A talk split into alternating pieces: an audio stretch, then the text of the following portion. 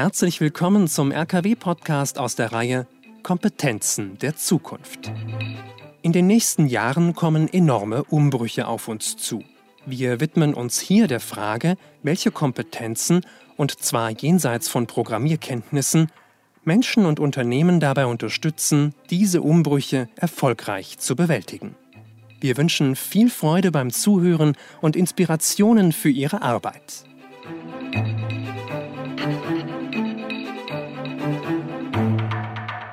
Herzlich willkommen zu einer weiteren Folge unserer Podcast-Reihe Kompetenzen der Zukunft.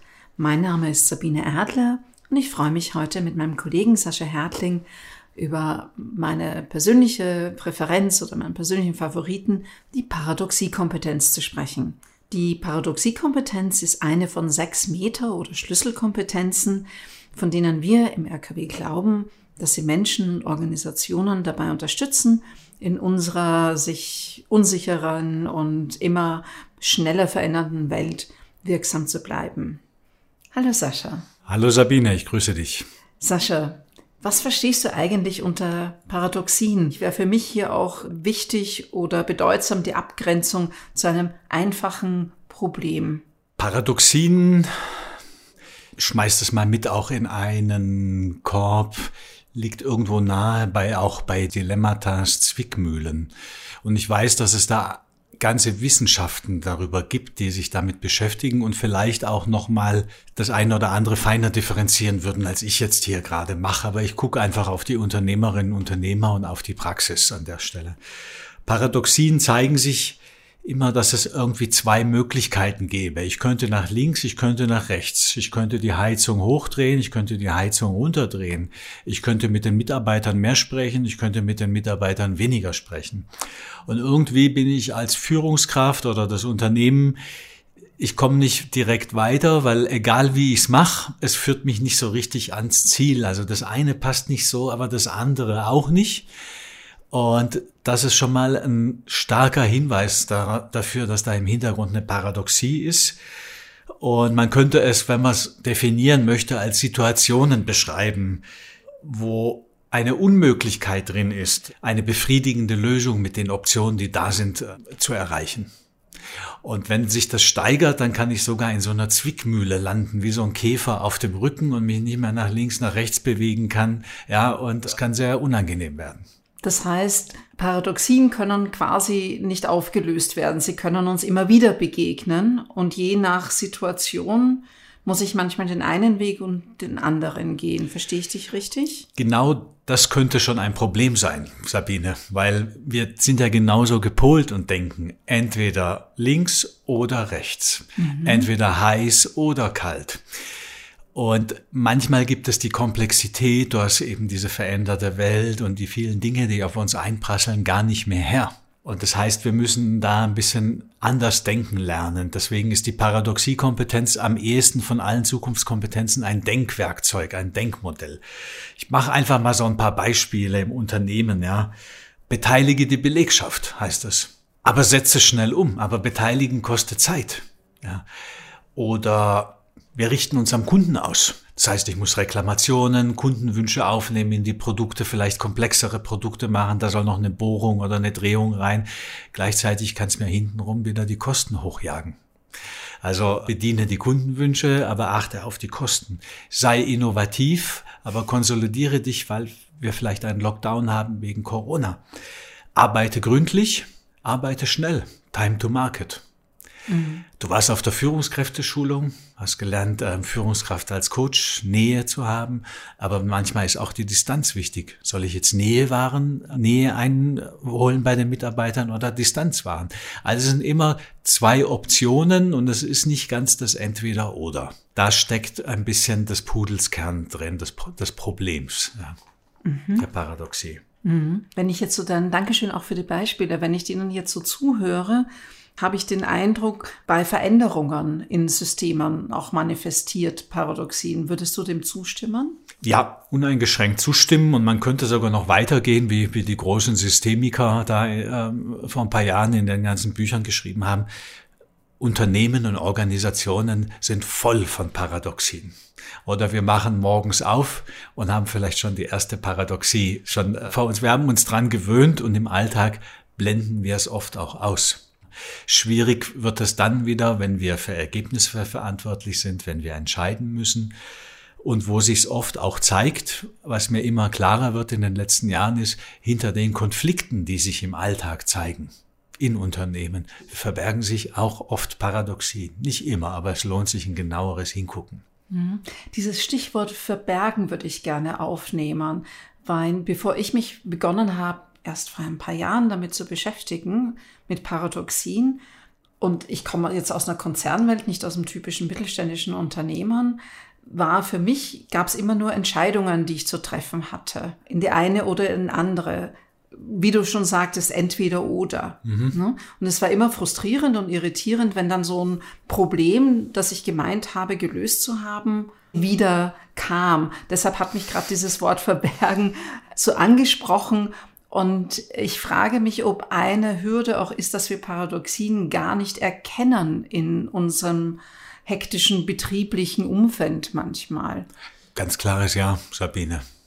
Und wenn wir gerade auch auf die Führungskräfte schauen, die ja dafür bezahlt werden, ausgebildet werden, schnell zu entscheiden. Zack, zack. Da ist keine Zeit da, sich mit dem Gegenpol auseinanderzusetzen. Ja. Mhm. Aber sie bringen uns irgendwie, die Schwierigkeiten sind spürbar. Mhm. Also die Paradoxie nicht, aber die Schwierigkeit kann spürbar sein. Und dann möchte ich hier die Einladung mal aussprechen, wenn Sie, liebe Zuhörerinnen, Zuhörer, mal auf so eine Schwierigkeit stoßen, gleich mal zu überlegen, ist da eine Paradoxie im Hintergrund? Weil sie verbergen sich einerseits eben aufgrund des Jobs des Entscheidens, sie verbergen sich aber manchmal auch, weil sie sich erst in der Praxis zeigen. Ja, ich mache mal ein Beispiel. Du entwickelst mit deinen Mitarbeiterinnen in der Bank Zielvereinbarungen und machst jetzt für die Kollegin X zehn Lebensversicherungen pro Monat. Das ist für dich ganz stimmig, für die Kollegin, die da sitzt, auch noch ganz stimmig. Wenn die Kollegin aber im Alltag sitzt und merkt, dass vielleicht die Kunden gar nicht so viele Lebensversicherungen wollten, sondern vielleicht eine Rechtsschutz oder was anderes, sie aber den Zwang hat, sage ich mal, diese Lebensversicherung zu verkaufen, dann kann sich dieses Dilemma, diese Zwickmühle, diese Paradoxie zeigen für die Kollegin praktisch. Soll ich jetzt die Ziele von der Sabine einhalten oder soll ich wie es irgendwo auf einem Firmenleitbild steht, dem Kunden gerecht werden. Da zeigen sie sich. Sie verbergen sich noch manchmal bei der Planung und dann in der Praxis bei den Leuten zeigt sich's. Mhm. Wenn jetzt Paradoxien nicht letztgültig entschieden werden können, wie kann ich sie denn dann bearbeiten? Wie kann ich dann kann ich einen ähm, Umgang damit äh, finden?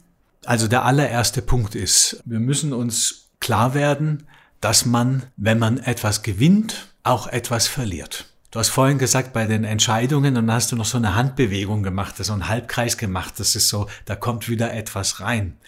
Das heißt, ich, ich mache mal sehr platt, jetzt so ein Unternehmer vor 100 Jahren, ich gewinne, weil ich die Löhne drücke, runterfahre, ja. Dadurch sinkt aber die Motivation und steigt von mir aus die Fluktuation. Wäre vor 100 Jahren vielleicht nicht so schlimm gewesen, die hatten nicht den Fachkräftemangel wie hier, ist noch ein Beispiel dafür. Ich gewinne vordergründig was mit der Entscheidung für diese Richtung, aber ich kann auch verlieren. So, das ist das Erste, was zur Paradoxiekompetenz gehört. Der zweite Aspekt ist auch ein Haltungsaspekt, ist, dass wir uns klar machen müssen, wenn wir in diesen komplexen Umfeldern entscheiden, Konflikte lösen und mit diesen Dilemmata umgehen, dass wir da ganz offen sind für die zweitbeste Lösung uns nicht mehr an der erstbesten Lösung orientieren müssen, weil die gibt's oft nicht, sondern eben auch offen sind für die zweitbeste Lösung.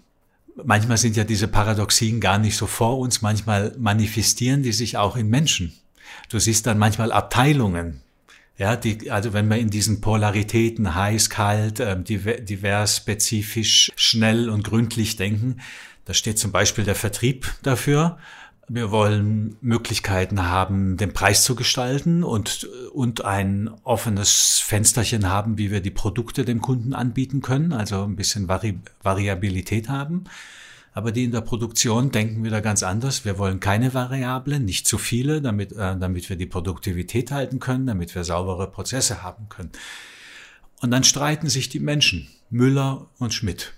Oft geht es gar nicht um den Konflikt zwischen diesen Menschen, habe ich in den letzten Jahren immer mehr festgestellt, sondern sie sind nur Vertreter dieses einen Pols, dieser Paradoxie, die sich in, in dem Unternehmen zeigt.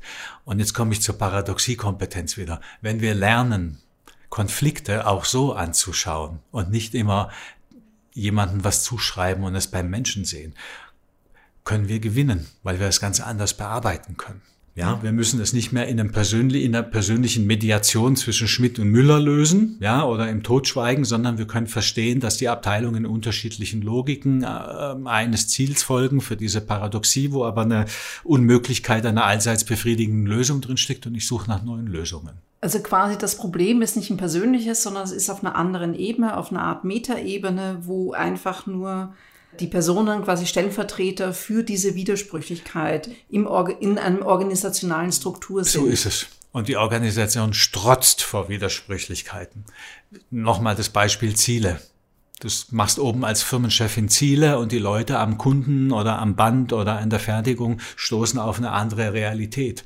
Oder wir kennen alle Leitbilder, wo dann dieses und jenes drin steht, aber in der Praxis, im Alltag, im, so, es sind immer Widersprüche da. Und da sind wir nah bei den Paradoxien. Man muss nicht alles bearbeiten, aber ein Blick dafür entlastet schon auch die Menschen. Du hast jetzt schon zweimal über Paradoxie-Kompetenz gesprochen. Was kann ich denn tun, wenn ich jetzt Führungskraft oder Unternehmerin oder Unternehmer bin, um diese Paradoxie-Kompetenz, die du angesprochen hast, zu entwickeln? Wir hatten ja vorhin das mit der Geschwindigkeit und mit dem Entscheiden. Erstmal hier ein Stück weit zu lernen, dass in diesen Entscheidungen eben noch oft ein Gegenpol drin steckt und den mitzudenken, alleine oder im Führungsteam oder mit einem Coach oder mit den Kollegen im Kollegenkreis, um sich dann auch, wir nennen es immer, den Preis dieser Entscheidung und, und den Preis und den Gewinn der Gegenentscheidung, des Gegenpols mit reinzunehmen. Und vielleicht ist das Ergebnis der Entscheidung am Ende das gleiche, aber es ist eine ausgewogene, austarierte Entscheidung. Ich sage immer, es sind weisere Entscheidungen, die wir dann treffen. Ja, mhm. wir, wir holen uns nicht mehr diese Blindflüge rein durch schnelle Entscheiden und dann deine Handbewegung und es kommt von hinten wieder rein nach einer Woche oder nach drei Monaten. Die Qualitätsprobleme, weil wir den Preis jetzt runtergefahren haben oder sonst was. Also etwas verlangsamen, auf das Ganze schauen, andere mit einbeziehen und sich gewähr sein, du hast jetzt den Terminus Preis benutzt, also die Konsequenz der Entscheidung ja. mitzudenken. Ja, Habe ich das richtig verstanden? Genau, dafür ja. haben wir auch ein Tool in der Publikation und ein sehr geschätzter Kollege von mir, der Patrick Großheim, der hat es einfach in einem Zitat mal gebracht, von der Eindeutigkeit zum Abwägen. Und dann gibt's noch etwas, das kann man gut in den Workshops machen, das ist mal ausprobieren, eine neue Position entwickeln. Also nehmen wir mal an die Paradoxie schnell versus gründlich. Ja, das könnte man sachlich auflösen, indem man sagt, okay, die Stoßstangen machen wir schnell und die Airbags machen wir gründlich. Mhm. Wenn du sagst Workshops, das heißt, du sprichst von innerbetrieblichen Workshops, ja. wo man dieses Thema auch zur Sprache bringt, im Führungskreis zum Beispiel. Und dann spricht man gezielt dieses Dilemma an und sagt, wie machen wir das eine und das andere? Und dann kann man ja durchaus differenzierter auf das jeweilige Thema oder Problematik schauen.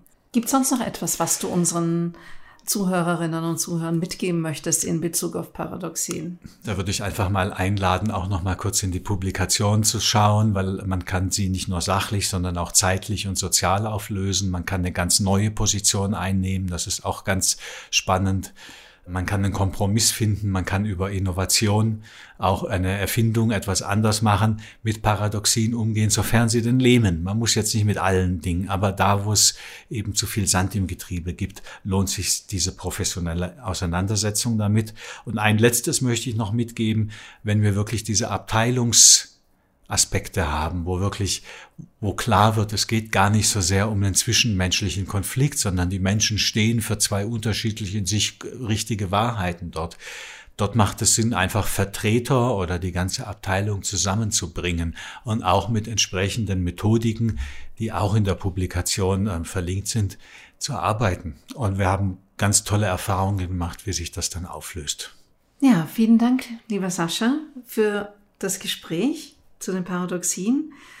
Wir haben noch mindestens ein Gespräch vor uns, darauf freue ich mich auch schon, weil neben der Paradoxiekompetenz beschäftigen wir uns auch noch mit fünf weiteren Zukunftskompetenzen, der Kontakt- und Beziehungskompetenz, der Emotionskompetenz, der generativen Kompetenz und der Komplexitätskompetenz.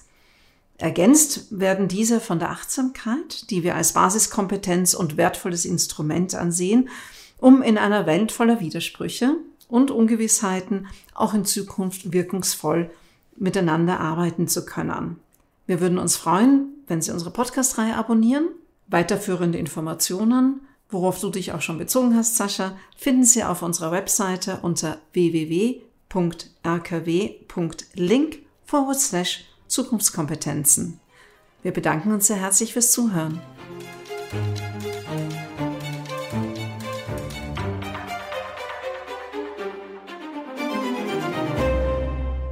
Sie haben Fragen, Anregungen oder Kritik? Dann schreiben Sie uns an podcast.rkw.de. Mehr von uns finden Sie auch auf unserer Website rkw-kompetenzzentrum.de und natürlich auf der Podcast-Plattform Ihres Vertrauens.